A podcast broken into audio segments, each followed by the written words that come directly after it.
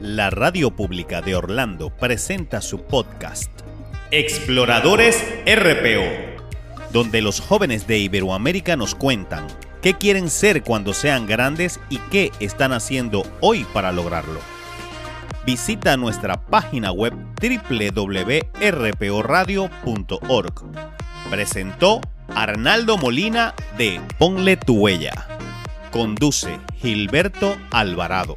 Comenzamos. Estación eh, La Casa, nuestra casa es la supermega247.com. Esto es la radio pública de Orlando, desde el centro de la Florida, aquí en los Estados Unidos. Y arrancamos de una vez a las 9 de la mañana con cuatro minutos este programa Exploradores RPO en el que invitamos a la familia de Iberoamérica y por supuesto a los chicos a que nos cuenten qué quieren ser cuando sean grandes y qué están haciendo para lograrlo. Hoy vamos con guías y expertos invitados a nuestro programa a hablar un poquito del tema de las relaciones tóxicas y de una vez vamos a presentar a todos nuestros amables invitados. Comienzo con una persona dedicada a ayudar en la sanación interna, coach de autosanación, Pauluna Valencia. Pauluna, bienvenida, buenos días, ¿cómo estás? Gracias por acompañarnos en este día sábado. Muchas gracias. Feliz sábado para todos y encantada de estar aquí con todos ustedes. Muy bien, muchísimas gracias. ¿Por qué se le llama relaciones tóxicas? ¿Es algo como nuevo o por qué lo relacionan con algo que afecta la salud? Como algo tóxico es algo que te puede matar, ¿no? Tóxico, eh, me atrevería a decir que es porque es algo que nos duele, que no queremos ver en nosotros mismos. Eh, tóxico porque exactamente eso, es, nos sentimos que nos hace daño y toca con una oscuridad que nosotros mismos tenemos también adentro. Entonces nuestra defensa es decir, hay toxicidad y yo mejor me alejo porque aquí no, o sea, esto me duele mucho. Entonces es más bien ver qué hay ahí para nosotros eh, y dejarlo de ver como con un rechazo de algo tóxico que está ahí afuera. Es que está mostrándome eso sobre mí. Muy bien, eh, por favor, no se aleje. Vamos a seguir presentando a los demás porque el tema es para la familia de Iberoamérica. Saludo también a Gustavo Eduardo Periche. Él es eh, psicólogo y ayuda a muchas personas, en particular jóvenes, a tratar temas de ansiedad y a entender un poquito muchas de las preguntas que no tienen fácil respuesta. Ah, ¿Cómo estás, Gustavo Eduardo? Te saludamos. Estás en eh, Santo Domingo, en República Dominicana, ¿verdad? Bienvenido. Gracias, gracias. Eh, un placer estar aquí esta mañana para compartir con todos ustedes eh, sobre este tema tan importante. Lo tóxico que se te viene a la cabeza cuando quieres hablar de ese tema y empiezas a organizar tus ideas para compartir y, ayudar a otras personas, Gustavo. es algo que Existe en muchas parejas hoy día, de hecho es uno de los, de los aspectos que más me llegan a, la hora de buscarme. Y Pau mencionaba la oscuridad interior y yo lo tengo también muy vinculado con la sanación interior porque normalmente nuestro, nuestro, nuestras heridas emocionales, lo que somos interiormente como emociones, se refleja en nuestra interacción con los demás y por eso en nuestra relación de pareja se manifiestan muchas, muchas, como dice Pau, oscuridades, muchas heridas emocionales que se reflejan como un espejo en nuestras relaciones interpersonales. Y en la pareja es donde más se, se, manifiesta porque convivimos 24 horas con una pareja. Entonces, eh, es un, como un espacio en donde más se puede manifestar esas debilidades que tenemos esas heridas que tenemos que sanar y que hasta que no sanemos, esas relaciones permanecen en eso que llamamos toxicidad. Sí, señor. Muy bien. Vamos eh, adentrándonos con cada uno de nuestros invitados en el tema de hoy. Y vamos a Miami. Quiero saludar a Isabel Mejía. Isabel es una joven que pues ha tenido una experiencia también de este tema y qué bueno por querer compartirla. Gracias por estar con nosotros. Isabela, bienvenida. ¿Cómo estás ahí en Miami? Gracias por acompañarnos en este programa. Hola, hola, muchas gracias antes por invitarme y bueno, yo muy emocionada de estar aquí para poder hablar de este tema que es bastante importante hoy en día. Hoy cuando te hablan de ese tema de eh, o cuando nombran la palabra relación tóxica, ¿qué se te viene a la cabeza? Mm, me viene a la cabeza más mucho como de aprender a poner límites hacia la otra persona en una relación. Muy bien, muchísimas gracias Isabela, ya volvemos contigo. Límites en relaciones no tan amables. Saludo también a Claudia, Claudia Guerra, una de nuestras uh, uh, acompañantes de todas las semanas, guías, madre de familia, experta en eh, temas financieros. Claudia, bienvenida, gracias por acompañarnos. Tus primeras uh, impresiones sobre el tema de hoy.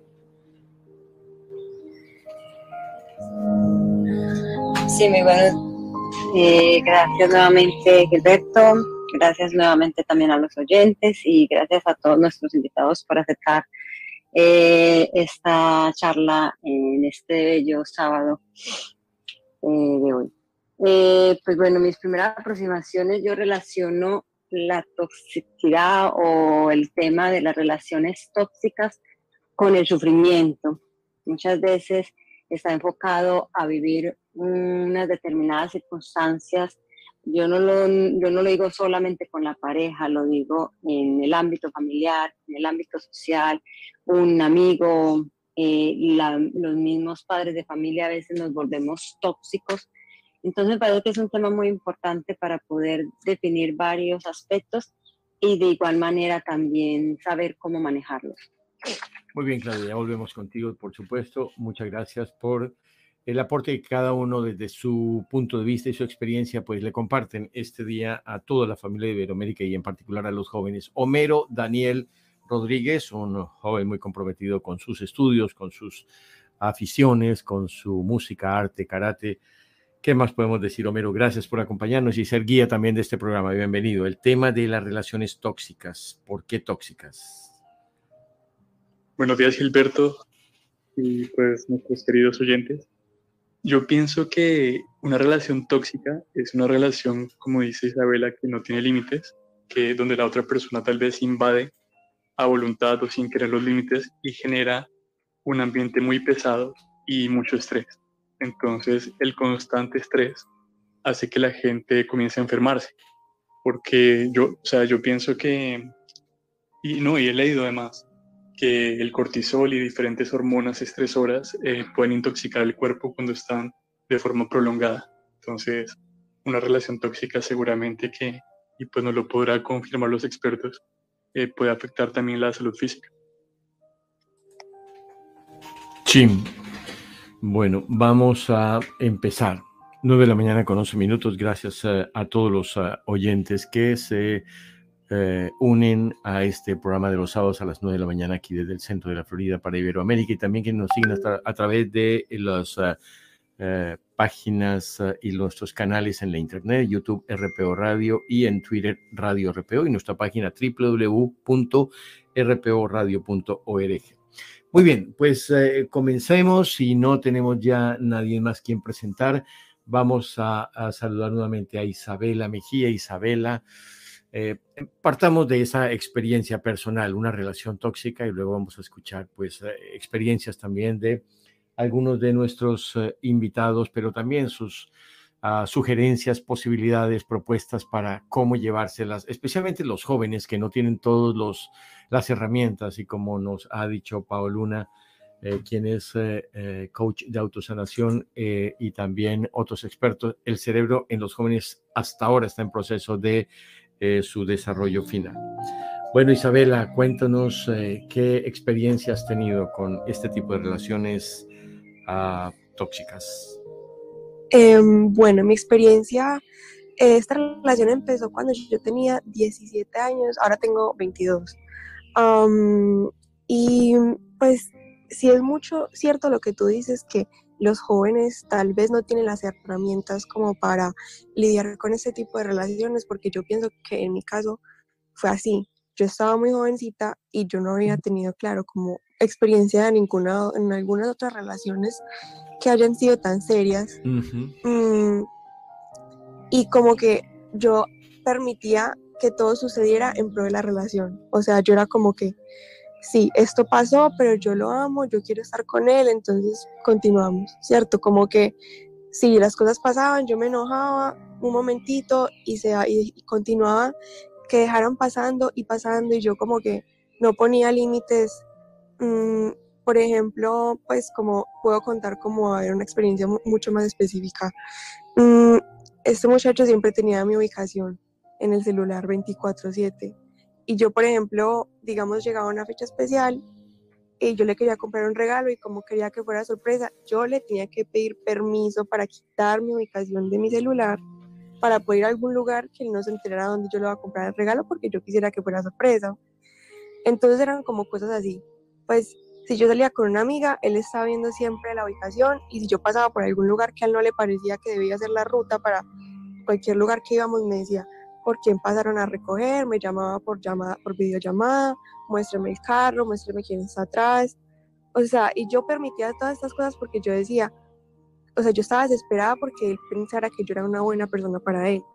Yo era como em, tratando como de demostrar como sí, yo valgo la pena, esta relación vale la pena, como confía en mí cuando realmente yo nunca le daba ninguna razón a que él desconfiara en mí de esa manera. Entonces, retomando lo que habíamos dicho antes, creo que lo que pasa también, o lo que pasó por lo menos en mi caso, es que yo no tenía como las herramientas para ver como que esto no es lo que debe estar pasando. O sea, una persona que quiere estar contigo debería confiar en ti, pues o sea, porque si tú te metes en una relación con una persona es porque tú ya has evaluado que esta persona pues como merece tu confianza y si no te ha dado razones para desconfiar, porque, porque sean situaciones.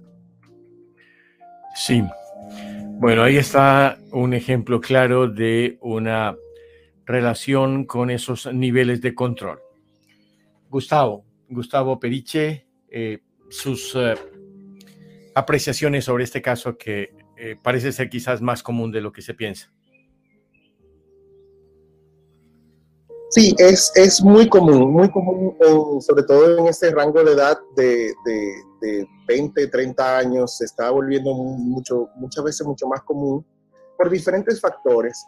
Fíjate, uno de ellos es la educación emocional en cuanto a que en la medida en que vamos creciendo, vamos adquiriendo mucha información, mucho conocimiento académico y, no se nos instruye, no se nos habla de emociones. Eh, los, los sistemas educativos no te, no te preparan como para lidiar con las emociones que son mucho más biológicas y mucho más heredadas antropológicamente en nuestro cuerpo, es un lenguaje de nuestro cuerpo. Como bien Homero decía, cuando tú sometes el cuerpo a estrés, a esas hormonas de estrés, cortisol, por un tiempo prolongado, el cuerpo físico lo, lo siente y se resiente y empieza a enfermarse. Y luego eso puede incluso llegar a enfermedades físicas del mismo cuerpo y enfermedades mentales también.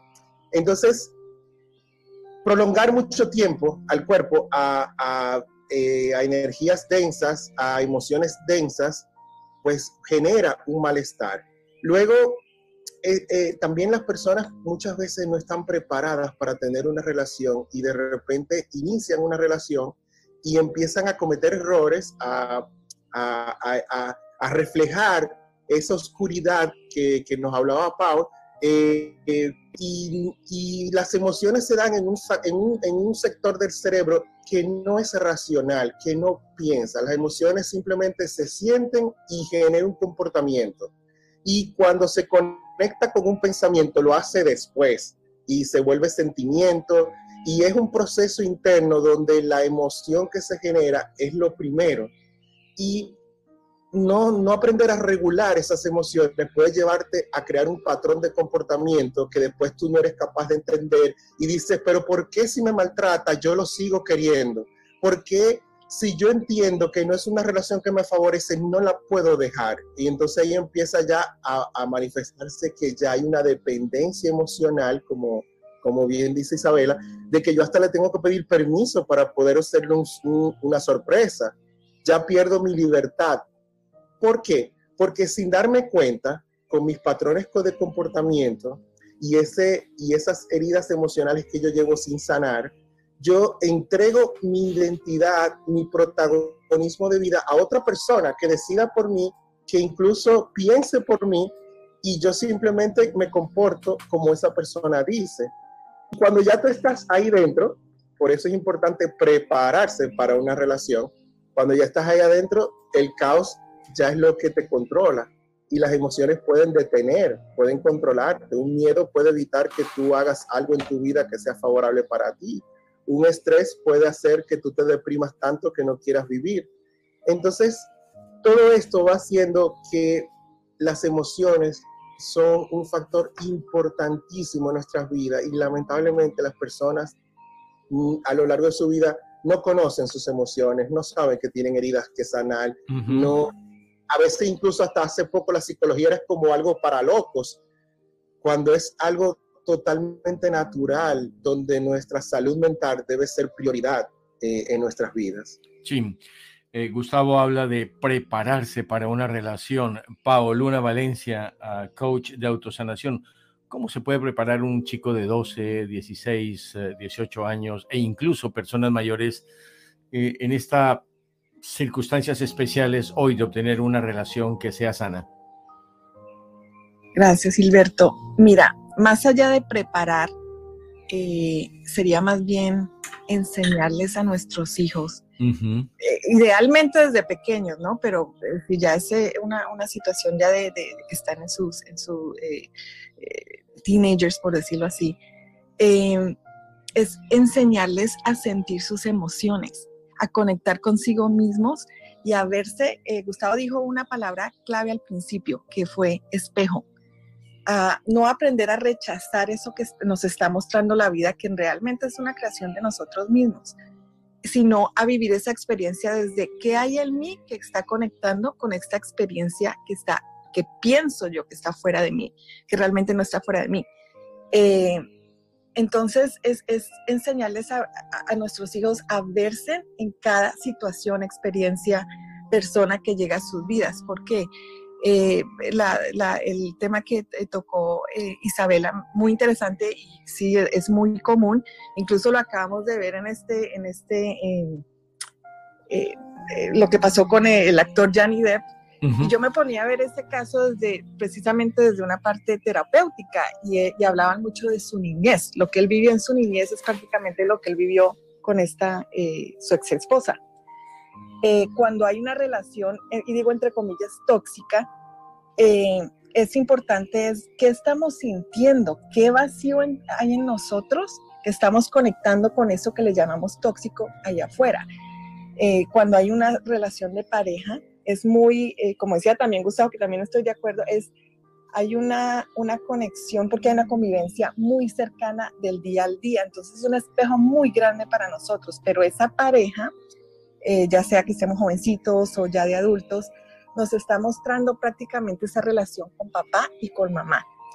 Eh, cuando hay una relación de abuso, por ejemplo, de ese control eh, para una, vamos a decir, una mujer, me atrevería a decir, ahí hay una, una falta de padre, un abandono de padre, una desconexión con papá. y un abandono de padre no necesariamente quiere decir que el papá no está físicamente, puede ser un papá que simplemente esté ausente emocionalmente, eh, muy eh, viaje mucho, o una situación simplemente que a nuestro cerebro subconsciente no, nos eh, dio una, una, idea de papá no me quiere, papá no me quiso, y también pasa con la mamá. Hay algún tipo de rechazo o abandono con papá y mamá, entonces nuestra vida eh, si no tocamos con esas emociones, si no eh, entendemos que nos tenemos que autoobservarnos en cada momento, en cada experiencia, en cada relación, eh, estamos, siendo, estamos siendo adultos de edad, pero realmente el que maneja la vida es, ese niño que está dentro de nosotros, que no tocó con esa emoción con papá y mamá y se sintió abandonado, se sintió no querido y necesita esa aceptación. Entonces, hasta que no toquemos con esos vacíos, eh, no vamos a realmente crecer internamente. Entonces es enseñarle a nuestros hijos a, tocar con esas heridas, a verse en esas heridas y a no separar esa toxicidad porque, o sea, como dije al principio, la rechazamos, ¿no? Esto duele.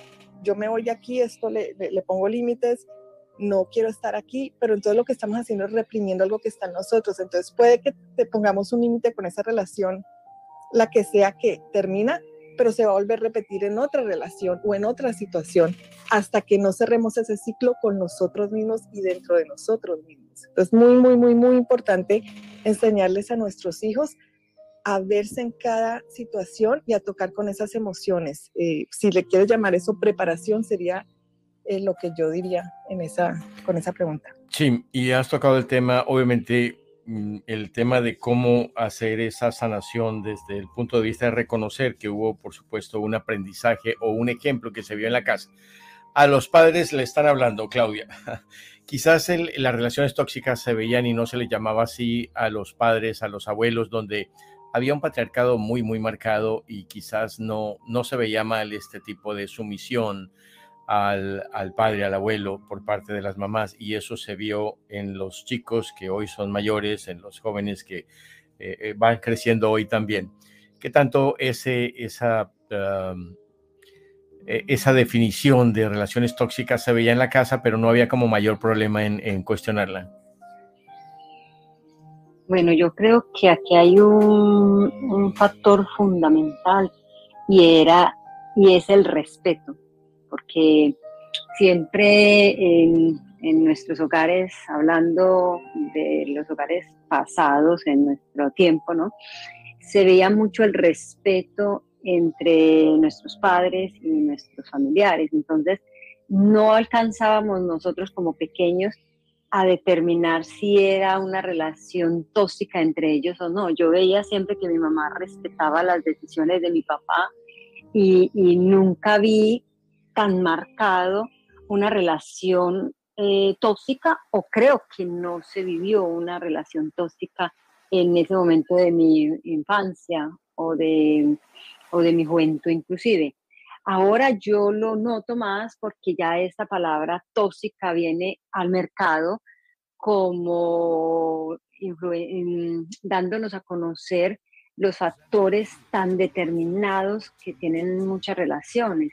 Todos yo creo que en algún momento hemos vivido estas relaciones tóxicas de diferentes maneras, pero yo veo que en este momento de mi vida, lo digo yo particularmente, lo veo más marcado que en mi pasado. Yo no creo que yo haya vivido algo así con mis padres o con mis tíos y las relaciones de ellos. Eh, si habían infidelidades, si habían muchos problemas a nivel familiar, pero no tan marcado. Yo creo que tal vez en ese momento sí se daba más el respeto en la relación. Ahora yo creo que hemos perdido un poco más estos principios que son básicos y que son demasiado importantes, que es el, de la libre expresión, el de tener tu libertad, tu identidad y poder manejar eh, relaciones más saludables.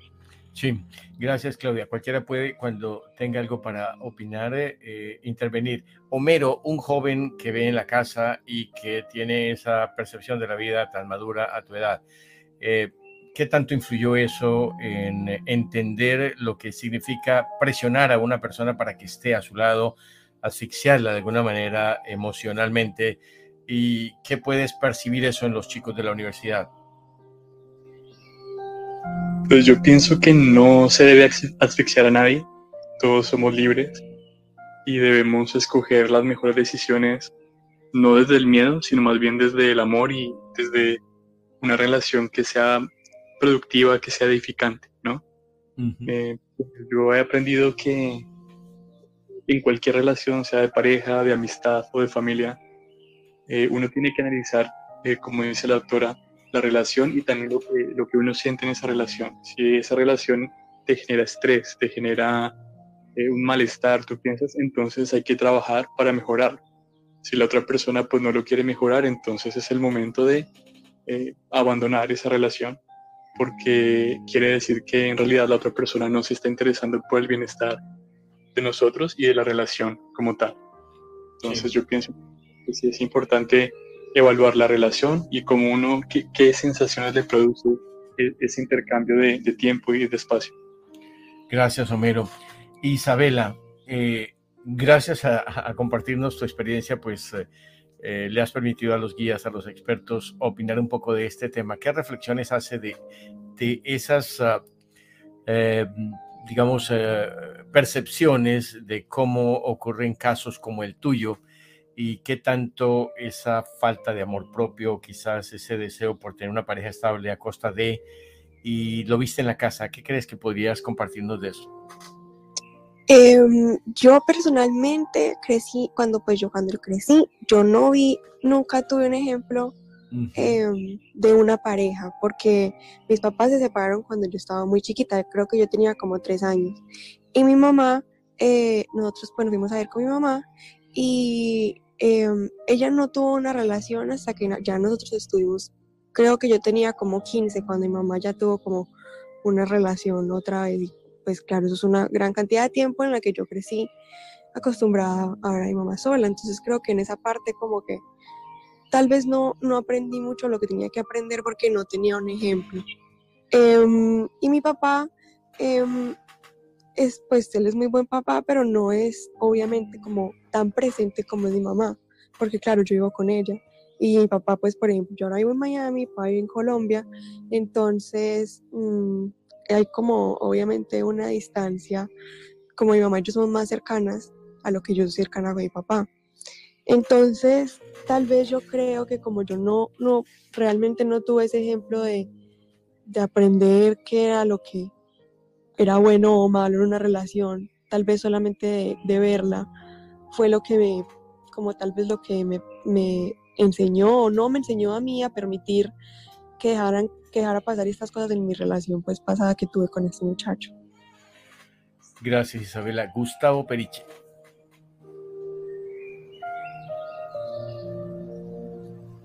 Fíjate, hemos, hemos ido eh, pasando por diferentes aspectos y hay algo que es que algunas puntualizaciones que son, que son importantes.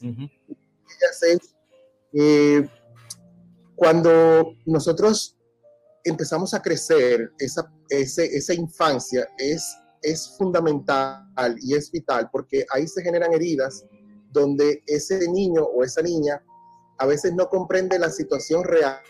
Por ejemplo, Isabela mencionaba que su papá y su mamá se separaron y el niño puede interpretar eso como papá me abandonó y yo me quedé con mamá y no entender que quizás ya ellos no se llevaban bien, que era mejor para la situación de cada uno estar por separados. Y ese niño va acumulando heridas emocionales que después de adultos generan patrones de sentirse abandonada, sentirse rechazada. Entonces a veces empiezo una relación de pareja con esa herida de rechazo y entonces soporto lo que sea y permito lo que sea con tal de que esa persona no me rechace y no me recuerde la herida de cuando niña me afectó tanto que mi papá se fuera de casa. Entonces esa, esas heridas se van acumulando y hasta que uno no las sane, hasta que no haya un proceso de sanación interior, eh, eh, que muchas veces las, las terapias espirituales son buenísimas para esto, eh, esa sanación eh, va, va, va a seguir socavando que tú puedas manifestar y relacionarte sanamente con las personas, porque automáticamente vas a ver en, en, esas otras relaciones el espejo de lo que tú no has sanado. Y eso, y eso crea mucho conflicto interno, crea mucho, muchas heridas nuevas emocionales. Y, y muchas veces yo siempre trato de, de, de, de influir en las personas en que cuando ya uno es padre y madre, trate de, cuando eduque a los hijos, tratar de entender que podemos generar heridas en esos niños. Es decir, la educación que nosotros le damos a nuestro niño es fundamental para que ese niño de adulto tenga un comportamiento que después no le, no le afecte su propia vida y después no entienda qué es lo que le está pasando y, y vea su vida como un caos y simplemente lo que tienes es que sanar. Y también en el momento en que esa persona está en un caos y siente la herida y se resiente porque vuelve y revive esa herida que, que, que, tuvo en infancia, le empieza a echar la culpa al otro, porque no entiende que su, que su, como decía al principio Pau, tiene una oscuridad por dentro que tiene que sanar, que tiene que dejar salir, que tiene esa emoción ahí atorada, tiene que salir, tiene que doler para sanar, no para sufrir. Y eso pues genera mucho, bueno, lo que estamos hoy llamando como relaciones tóxicas, pero muchas veces más que una relación tóxica es la evidencia de que yo tengo algo que trabajar en mí. Y hasta que eso no suceda, yo voy a empezar a repetir. Y entonces las personas a veces dicen, bueno, pues yo dejo esa relación y comienzo otra. también va a ser tóxica porque tú no has sanado, vas a empezar a ver en esa otra persona los patrones conductuales, las heridas que tú tienes, y entonces tienes tres, a mí me pasa, por ejemplo, que tengo eh, eh, pacientes que tienen dos, tres relaciones y todas son tóxicas y todas son malas, y entonces dice, pero es que yo entonces soy una mala mujer, y es simplemente que tienes que sanar. El, el, el, aspecto emocional en el ser humano es fundamental, vital, neurálgico, y lamentablemente nuestra sociedad no le pone la atención eh, eh, eh, o, no, se, no existe el conocimiento y la conciencia de que las emociones son fundamentales y son el lenguaje que nuestro cuerpo utiliza para hablarnos, para decir a nosotros qué tenemos que hacer con nuestra vida. Jim Einstein decía que la locura es hacer lo mismo y esperar algo diferente. Pao Luna, tu tema, la autosanación prácticamente lo que hemos eh, hablado hasta ahora, que es, es vernos a nosotros mismos y entrar en, esas, en esa oscuridad que nosotros todos tenemos, todos. Eh, mirar qué está pasando en, nuestro entorno, qué está pasando allá afuera y no separarlo de nosotros, sino eh, autoobservarnos y, y, ver que eso que está allá afuera, que tal vez no es tan bonito, no, está, no nos hace sentir tan bien, lo estamos creando desde, esa, desde ese dolor, desde esa herida que tenemos. Hablaba Isabela de, de, sí, esa separación con papá y como dije antes, ahí, o sea, y lo he aprendido también, eh, hay, hay, un abandono de padre, entonces esa, esa, esa, necesidad de que papá me vea, de que papá esté, es la que empezamos a buscar en las relaciones. Y esto se puede llevar, no necesariamente una relación de pareja, puede ser hasta en un trabajo donde hay un jefe. Eh, que es fuerte, que lo, entre comillas puede ser abusador porque nos trata mal, nos grita, eso. O sea, eso se puede llevar a muchas eh, experiencias diferentes en nuestra vida. Entonces, literalmente lo que es importante es tomar responsabilidad de que de nuestra vida, de lo que está pasando allá afuera, porque lo estoy creando yo y, mirarme yo.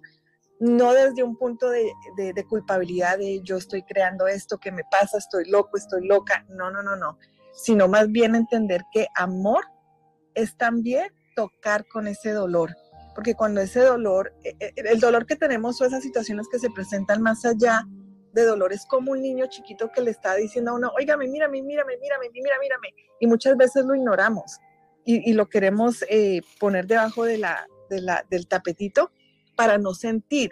¿Duele? Claro que duele. ¿Es fuerte? Claro que es fuerte pero eso también es amor, tocar, porque eso es un, un, autoconocimiento. O sea, la persona más importante que tú vas a conocer en esta vida eres tú mismo, eres tú misma. Entonces es importante que toquemos con nosotros mismos, así como cuando nuestros hijos pueden venir un niño o una niña de cinco años, vernos y decirnos, ay, me duele. Nuestro, naturalmente es, ¿qué pasó, mi amor? O sea, ese mismo, con esa misma atención debemos atender a ese niño niña interna que está ahí diciéndonos, tengo un dolor, tengo un dolor, tengo un dolor, y eso se está mostrando en, afuera. Ahora, la, el poder más grande que podemos tener como seres humanos es tomar responsabilidad de lo que está pasando en nuestras vidas y atendernos. Eso es literalmente como si nos dieran una varita mágica y nos diga, esto tiene el poder de transformación. Claro que sí. Y no echarle la culpa al que está afuera, porque como digo, si estamos en ese entorno, si estamos en esa relación, es porque hay eh, una conexión o hay algo entre nosotros que también conecta con eso. Entonces, vamos a decir, si le queremos llamar toxicidad, pues tal vez el tóxico soy, soy yo, ¿no? Porque estoy conectando con algo allá afuera que, es, que, le digo tóxico. Entonces, autoconocimiento, autoobservación, que es la autosanación y literalmente eso es amor hacia nosotros mismos. Sí, Pauluna, muchas gracias. Isabela, tú has... Ah, sido la persona que has querido compartir esta experiencia y seguramente representas a miles y miles de jóvenes, así como nuestros oyentes silentes que están pendientes de este programa y luego escuchándolo en el podcast o en nuestras plataformas. Eh, ¿Tienes alguna pregunta para nuestros eh, expertos, nuestros guías? ¿Algo que a ti te gustaría eh, saber que quizás no has encontrado como una respuesta? Em, mi pregunta es, no sé si tanto porque yo no la haya encontrado, um, pero cuando Paola está diciendo que, y bueno, eh, Gustavo también dijo que hay que sanar, mm, o sea, por ejemplo, ir a terapia o ir al psicólogo o algo así, esa sería una forma de sanar. ¿O cuáles otras formas hay de sanar? Porque yo siento que hay veces que las personas tienen como un estigma raro hacia, hacia, sabes, ir a terapia, ir al psicólogo. Entonces yo quisiera saber como qué otras formas hay de sanar. Gustavo. Fíjate, la, la, terapia es, eh, es el, el, digamos, el canal más, más loable para tú poder sanar tus heridas. Dependiendo de cómo sea tu, forma de ser, tu espiritualidad, una sanación espiritual es muy, muy, muy positiva porque te permite conocerte interiormente, conocer lo que es tu mundo espiritual y cómo se manifiesta fuera de ti. Y si lo ves desde algo emocional, más, digamos, más, más médico, pues el psicólogo es un terapeuta ideal porque eh, maneja las heridas de infancia, maneja los comportamientos, los patrones de comportamiento que son los que están generando pues ese caos, por llamarlo de alguna manera, y puede hacer que tú te entiendas a ti misma, eh, porque ah, eh, ahora no recuerdo quién mencionó, a veces el tóxico no, no es el que está fuera puede ser o no tóxico, pero si, si tú lo ves fuera es porque tú también eres tóxica y a veces esto la gente también como que lo rechaza un poquito porque dice, wow, entonces yo tengo problemas. Pero todos, todos, todos tenemos heridas emocionales porque todos para llegar adulto somos niños, pasamos por una infancia y ahí es donde se generan muchas heridas que después arrastramos en nuestro día a día y son las que tenemos que sanar. Si de repente encuentras un terapeuta que además de ser psicólogo sea sanador espiritual, pues, eh, pues mucho mejor. Si te llevas bien con la espiritualidad y sobre todo si crees, porque muchas personas no sanan porque no creen en un psicólogo o no creen en la práctica espiritual. Y creer es fundamental porque nuestro interior necesita creer que somos, que podemos lograr las cosas, creer en nosotros mismos el, el, yo mencionaría dos aspectos que son fundamentales. El amor propio es fundamental y la autoestima. Una autoestima muy alta y un amor propio, que tú te enamores de ti misma. Si tú conjugas estos dos elementos, entonces creer en ti va a ser mucho más fácil, mucho más eh, eh, eh, viable para que tú puedas sanar. Y si lo puedes hacer, y si sientes que tú tienes que, que tú quieres sanar, si eres consciente, entonces sí, busca un psicólogo, un sanador espiritual, un terapeuta. Hoy día existe, gracias a Dios, muchas alternativas para que tú puedas sanar. Gracias, Gustavo. Pao Luna Valencia, ayuda profesional, ayuda de cualquier tipo, pero ayudas. Sí. Mira, yo lo que siempre digo es, eh, como dice Gustavo, hay muchas alternativas, hay muchas maneras. ¿Con qué conectas tú? Eh, hasta en eso también escúchate a ti, porque eh, no toda terapia es para todo el mundo, y, pero hay muchas alternativas, entonces, ¿con qué conectas? En lo que yo hago, que se llama, viene desde um, la base de constelaciones familiares, son terapias que ayudan a, a ver en tu sistema qué pasó, y a verte y a entender y hacer una comprensión, no de la mente, pero más bien del alma y del corazón. Em, y también enseño a hacer autosanación, por eso le llamo autosanación, porque este es un poder que tenemos todos, todos, todos, todos, porque como yo Gustavo también, todos tenemos heridas, todos. No hay yo sé más que tú, yo, yo ya sané esto, absolutamente no. O sea, es un camino de vida para todos. Entonces, mira con qué conectas tú, escúchate, escucha a esa niña, dice, ¿qué, ¿con qué conecto que pueda expresar todo ese dolor que tengo adentro? Que pueda llorar, que pueda decir, que pueda eh, gritar a los cuatro vientos por decir, este, mírenme, estoy aquí, todo eso que estás sintiendo. ¿Con qué conectas tú? Y eso te va a llevar, cuando tú conectas con esa voz interna, te va a llevar, te vas a abrir tú misma y te va a llevar a la persona indicada para que empieces esa, esa autosanación. Pero te diría, más allá de todo, es empieza a escucharte a ti misma en ese dolor. Empieza a escuchar esa niña interna que está dentro. Em, y eso también hace una transformación en ti. Eso ya es un camino de terapia. Y, como dijo también Gustavo anteriormente, o sea, ir a terapia es lo más sano que hay en, en, cualquier, cualquier terapeuta o tipo de terapia que quieras asistir. Antes se veía mal, pero al contrario, es, es, es más sanidad ir a tratarte emocionalmente que evadir, porque ahí es donde vienen muchas enfermedades, mucha represión. Las enfermedades literalmente son eh, falta de expresar emociones. Entonces, eh, eso también hay que, hay que verlo. Sí. Isabela Mejía, ¿qué piensas? Em, yo personalmente he ido a terapia. Me parece que es, me parece lo mejor. O sea, yo tuve una gran experiencia. Em, yo la pregunta la hacía porque tal vez habrán personas que nos estén escuchando que no, no están mucho con el tema de ir al psicólogo, a la terapia. Y personalmente yo siento que yo, como que yo hice mi proceso. Ya después de esta relación, que esta relación eh, acabó hace tres años. Yo estuve dos años con él. Em, yo siento que yo hice mi proceso porque incluso estando ya como en las últimas etapas de esta relación, yo ya sabía que íbamos a terminar. O sea, yo ya llevaba un tiempo que yo decía, pues es que yo no, pues no, esto no es lo que yo quiero. O sea, yo no, no me gusta lo que está pasando, no me gusta las situaciones que estamos viviendo, eh, porque ya llega un punto, yo personalmente como que empecé, digamos, tal vez a abrir los ojos y ver como que las cosas que están pasando en esta relación no están bien. Y entonces em, yo, pues personalmente, yo obviamente tal vez yo soy también tóxica, honestamente, pero yo no soy tóxica en el sentido que necesitaba ver la ubicación de, es más, yo la tenía porque como yo se la compartí, él me la compartió. Yo nunca la miraba. Y yo me era celosa porque yo sentía que yo podía confiar en él. Pero em, llegó un punto en el que yo estaba tan cansada de este tipo de comportamientos de él que ya llegamos a la, yo personalmente llegué mucho a la parte del irrespeto, pues irrespetarlo a él, como decirle, gritarle porque ya no me lo aguantaba, que no está bien tampoco llegar a sus límites. Entonces, claro, cuando ya llegamos a ese punto de la relación, yo dije, ¿qué estamos haciendo acá?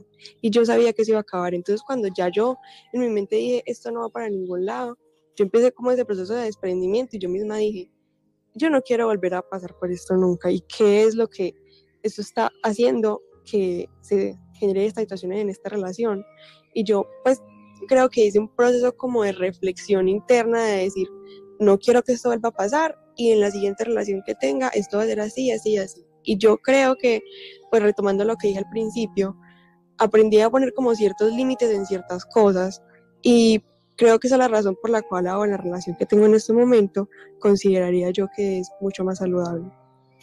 Sí, gracias Isabela. Homero, un estudiante, ¿qué piensa de las ayudas que se necesitan cuando se cae no solamente en ser víctima o quizás ser victimario? Pues yo pienso que es muy importante, existen terapeutas eh, pues que el Estado los provee o también las universidades eh, para los estudiantes si no pueden pagar. Eh, un terapeuta particular pueden ir a, en la misma universidad, hay terapeutas especializados, psicólogos que pueden ayudar y yo pienso que es muy importante porque todos nosotros tenemos heridas y tenemos situaciones que es importante resolver. Y como dice Isabela, uno también debe reconocer que uno también puede ser tóxico, no solamente el otro, es la relación tóxica. Yo em, tuve la experiencia de, haber usado algunas palabras que no quise en mi vida, ¿no? Por eso yo ahora no, siempre trato de controlarme y no decir ninguna palabra porque la palabra tiene poder. Entonces yo prefiero expresarme más bien eh, por medio de la música, que es la expresión del sentimiento en estado puro. Se puede liberar pero no usar ninguna palabra negativa porque esas palabras eh, son muy dañinas, incluso aunque se pronuncien sin que nadie esté alrededor, eh, pueden traer consecuencias devastadoras para la gente. Entonces, es mejor eh, siempre actuar con virtud, hablar con virtud y expresar las emociones, preferiblemente, en mi opinión, en estado puro. Sí, muchas gracias, Homero. Claudia, un padre de familia, obviamente hasta que no conoce, aunque es fácil percibir cuando uno de sus hijos está pasando por una circunstancia de estas. Cómo ayudarles, pero también como un padre de familia buscar ayuda para sí mismo, porque no está exento de estar pasando eh, como víctima o victimario. Sí, efectivamente estaba recordando hasta una frase que repitió Gustavo, que me parece muy importante, el amor propio. Yo pasé también por una eh, durante 27 años de matrimonio, pues los últimos años fueron un poco eh, cruciales para definir mi separación y se vivió un ambiente tóxico, porque se vivió tanto en mi relación como en el ambiente familiar. Ya mis hijos estaban recibiendo ese, esa, eh, digamos, ese fruto de la relación tóxica. Entonces, ahí es cuando ya tú con tu amor propio, sin llegar al egocentrismo, eh, te sientas y, y miras qué es lo que está sucediendo y tomas decisiones. Yo para poder llevar ese proceso, porque está el antes en la relación tóxica y el después, porque el después ya es cuando llega el sufrimiento, ya cuando llega tu proceso de aceptar esa separación. Eh, hablando de las herramientas que hay hoy en día, yo recuerdo que cuando se dio mi, mi separación definitiva, yo entré mucho a Google a encontrar palabras positivas, a encontrar frases que me animaran a seguir adelante. Eh, me apoyé y me refugié mucho en lo espiritual, como decía Gustavo, porque ahí está el éxito. Mm, no vamos a hablar de los temas de Dios, pero sí vamos a hablar de que existe ese motor que nos da esa energía para seguir adelante. Yo descubrí que yo, con todo lo que era, con todo lo que soy, con todo lo que puedo seguir siendo, podía seguir adelante.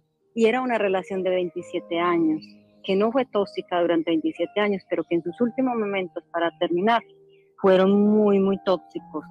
Y eso se reflejaba en mis hijos. Entonces, mis hijos obviamente vieron esa parte donde inclusive en una reunión que nos sentamos, mis hijos y yo, tomamos la decisión de que sí me tenía que separar por, por bienestar familiar, por bienestar del hogar y por bienestar de ellos ellos dieron ese ejemplo, ellos dieron esa fuerza que, me llené, que, que, yo, el autocontrol, la automotivación y casi que el autoproceso que tuve que llevar, ellos fueron testigos, entonces han tenido muy buen ejemplo. Ahora mis hijos, mm, gracias a Dios, no he, no he visto, no han vivido una relación tóxica porque ellos tienen un carácter muy determinado y tienen una, eh, creo que tienen como, mm, aunque eh, no digo que no lo deban de vivir, pero hasta el momento no les ha tocado y tienen una fuerza muy bonita que es la espiritual. Entonces yo a todos estos jóvenes que nos están escuchando en este momento, los invito a que cuando se encuentren en una, una situación como esta, busquen mucho de sus padres, pese a que pronto hayan vivido experiencias y tengan ejemplos de sus padres de relaciones tóxicas, búsquenlos a, e, búsquenlos a ellos, que siempre nosotros como padres vamos a estar abiertos, siempre nosotros como padres sabemos nuestros hijos si están pasando por un tipo de relación también tóxica y siempre estamos ahí para buscarles ayuda. Muchas gracias, Claudia.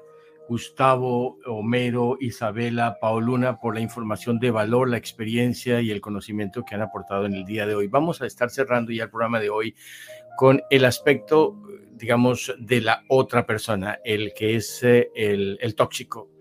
¿Qué tanto, Isabela, nos puedes eh, decir hoy cómo lo ves cuando ya has tenido una, eh, digamos, un camino recorrido de mejoramiento personal?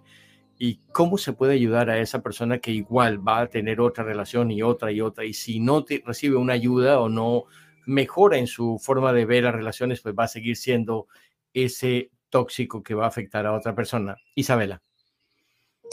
Em, en mi experiencia, em, no, sé, no sé tanto lo de ayudar, porque como, como ya les conté, pues en la relación que yo tuve, mm, terminamos las cosas como un poquito turbias porque ya llegamos a un punto bastante crítico como tóxico en la relación. Pero yo em, ya después de haber terminado el tiempo volví a hablar con él. Y pues como un día como que conversamos y él me dijo que él había cambiado mucho porque le había, porque pues como la relación que tuvimos, eh, pues como fue muy importante para él porque claro, fueron dos años, mm, él me dijo que le había como dolido mucho eh, haberme perdido, porque cuando él y yo terminamos fue porque tuvimos un viaje a Colombia juntos y yo le dije, si este viaje se daña por todas las situaciones que hemos estado teniendo, ya, o sea, esto es el último, esta es la última, la última vez que vamos a estar juntos, es la última vez que, que yo me voy a aguantar estas cosas porque pues ya, yo ya venía como diciéndole a él, no me gusta esto, no me gusta lo otro. Y es claro, fuimos al viaje a Colombia y todas las invitaciones se repitieron. Entonces yo le dije, pues te lo dije, ¿cierto? O sea, como que le puse un ultimátum. Y yo creo que él pensó que yo nunca iba a hacer eso. Y tal vez eso es lo que las personas necesitan, como un límite y ellos digan, wow, o sea, en serio, yo estaba abusando de este límite y esta persona pues por fin puso como una barrera y dijo, no, esto ya fue lo último que pasó y yo te lo advertí y tú igual lo hiciste y pasaste por encima de lo que yo te pedí. Entonces, tal vez, no estoy segura, sea eso lo que la persona necesita, pero no, cierto, no soy experta. Sí, Isabela, una respuesta corta de sí o no. Si eh, la persona con la que tuviste esa experiencia declara que ha cambiado, ¿volverías con ello? ¿Con esa persona? No. Ok, muchas gracias. Gustavo, ¿cómo ayudar al, al victimario, al tóxico? Eh, sabes, en mi experiencia con personas con las que yo he trabajado, sabes algo que ah, eh, influye en el otro. Cuando esa pareja ve en el otro que está sanando, que ha mejorado y que se siente feliz, usualmente sigue el camino. Muchas veces empieza a hacer su propio proceso.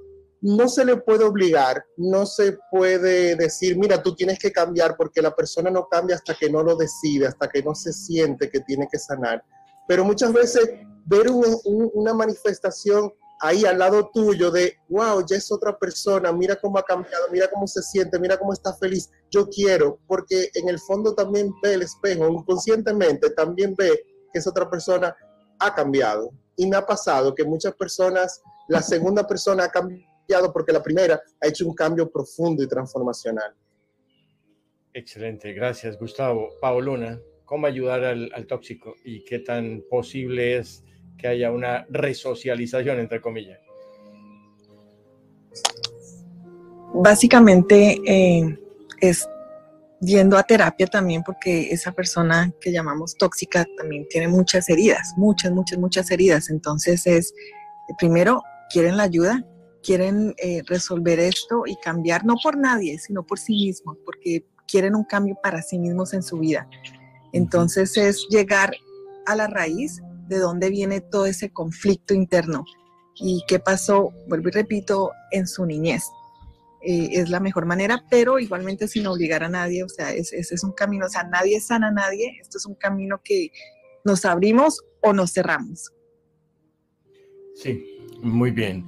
Eh, yo quiero agradecerles a todos ustedes por acompañarnos y al final quiero que nos den algún correo electrónico, una página donde les eh, podamos encontrar. Homero, gracias por estar en este día, gracias por tu compartir.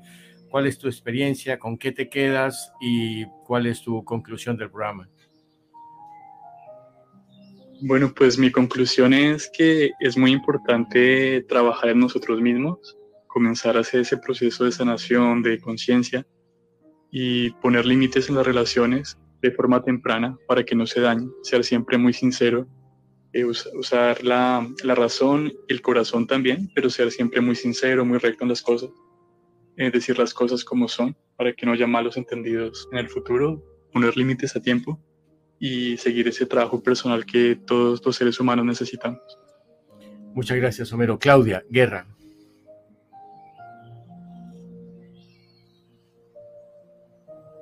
Perdón, estaba aquí regando mis plantitas. Eh, yo, termino, yo termino diciendo lo siguiente, el amor propio empieza también con el respeto propio, ¿no? Cuando tú te respetas a ti misma, los demás te van a respetar. Eh, el papel de los padres es muy fundamental para poder apoyar a nuestros chicos en estas situaciones. Y les vuelvo a, no sé si de pronto recuerdan el programa hace 8 días o hace 15 días, fue con el padre Robinson, él tiene un programa de oxigenación humana que trata también estos temas. Sería muy bueno que muchas personas lo, lo puedan contactar en su página de YouTube y seguir buscando herramientas que sirvan para poder brindarle a nuestros jóvenes y a nosotros mismos eh, este tipo de terapia. Sí, recuérdanos un correo electrónico donde puedas dar más información sobre esta página del, del, eh, de este terapeuta católico. Bueno, lo pueden encontrar en Oxigenación Humana, así como se escribe. Y mm, en YouTube eh, hay muchos videos, se pueden suscribir a su canal. Y de verdad, muchas personas me han llamado después del programa a preguntarme por él y muchos amigos que pasan por muchas circunstancias también, no solamente de, de relaciones tóxicas, sino por pérdidas, por relaciones de parejas, escuela de, de, padres. Ahí lo pueden encontrar en la página de YouTube Oxigenación Humana. Gracias, Claudia. 30 segundos, Paoluna, coach de, de autosanación, un correo, una página y tu, tu palabra final para no solamente Isabela, sino todos los chicos que nos escuchan y puedan recibir alguna ayuda. Me pueden, eh, mi correo es paolavena 344 arroba eh, de yahoo.com y mi teléfono es 561-704-8936 y autoobservación, autoconocimiento eh, y vernos en cada situación. Eh, muchas gracias. muchas gracias, Pauluna. Gustavo, gracias de verdad por tu apoyo, por tu presencia. Esperamos contar eh, con tus conocimientos en este programa para los jóvenes de Iberoamérica, donde encontrarte palabras finales para Isabela y todos los jóvenes que lo necesitan. Estoy a toda la disposición de estar presente en este programa. Eh, me pueden contactar a través de despiertavida.com. Ahí están todas las, eh, las vías de comunicación conmigo y mi WhatsApp 809-816-2630 mi, mi, recomendación final es que todos tenemos un proceso emocional, vivimos, todo tiene que ver con emociones, decidimos, pensamos y tomamos acción desde una emoción. Y lo más saludable en nuestra vida es entender cómo son nuestras emociones y sanar nuestras emociones, porque como somos por dentro, seremos por fuera. Muchas gracias, Gustavo. Este programa queda grabado en YouTube, RPO Radio y también en el podcast en la página www.rporadio.org. Isabela, gracias por abrir tus experiencias y gracias por servir de ejemplo para muchos jóvenes de Iberoamérica. Tus uh, uh, apreciaciones finales. Eh, bueno, gracias igual por invitarme y pues lo que estábamos diciendo, el amor propio, aprender a poner límites y estar preparado para empezar una relación en cuanto a mirarse a uno mismo y saber si uno tiene alguna cosa por resolver. Y tienes muchos retos como enfermera y futura médica, ¿no? Sí, bastantes. Gracias Isabela, gracias Homero, muchas gracias Claudia, por supuesto Pauluna y Gustavo. Gracias a nuestros amables oyentes que se han conectado en el día de hoy y posteriormente lo pueden hacer aquí en el podcast. Gracias a todos ¿Quién nos quiere acompañar en ocho días? ¿Quién dice yo? Todos, todos, todos. Gracias, nos encontramos en, ocho, días. Un saludo a todos y felicidades. Feliz resto de fin de semana para todos. Gracias.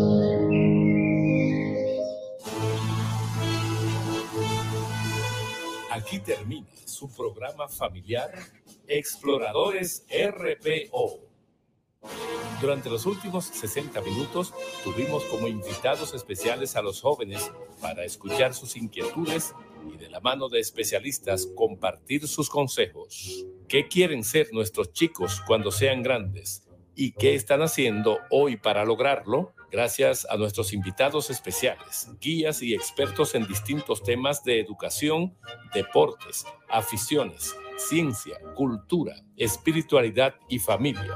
Volveremos el próximo sábado a las 9 de la mañana, hora del este de los Estados Unidos, a través de esta su frecuencia favorita, la Super Mega 247.com y nuestra página en YouTube RPO Radio. Exploradores RPO, donde los chicos de Iberoamérica escuchan y son escuchados. Conduce Gilberto Alvarado. Esta es Super Mega 24-7, transmitiendo desde Orlando, Estados Unidos, en la Florida Central. Nuestra página de internet supermega247.com. Super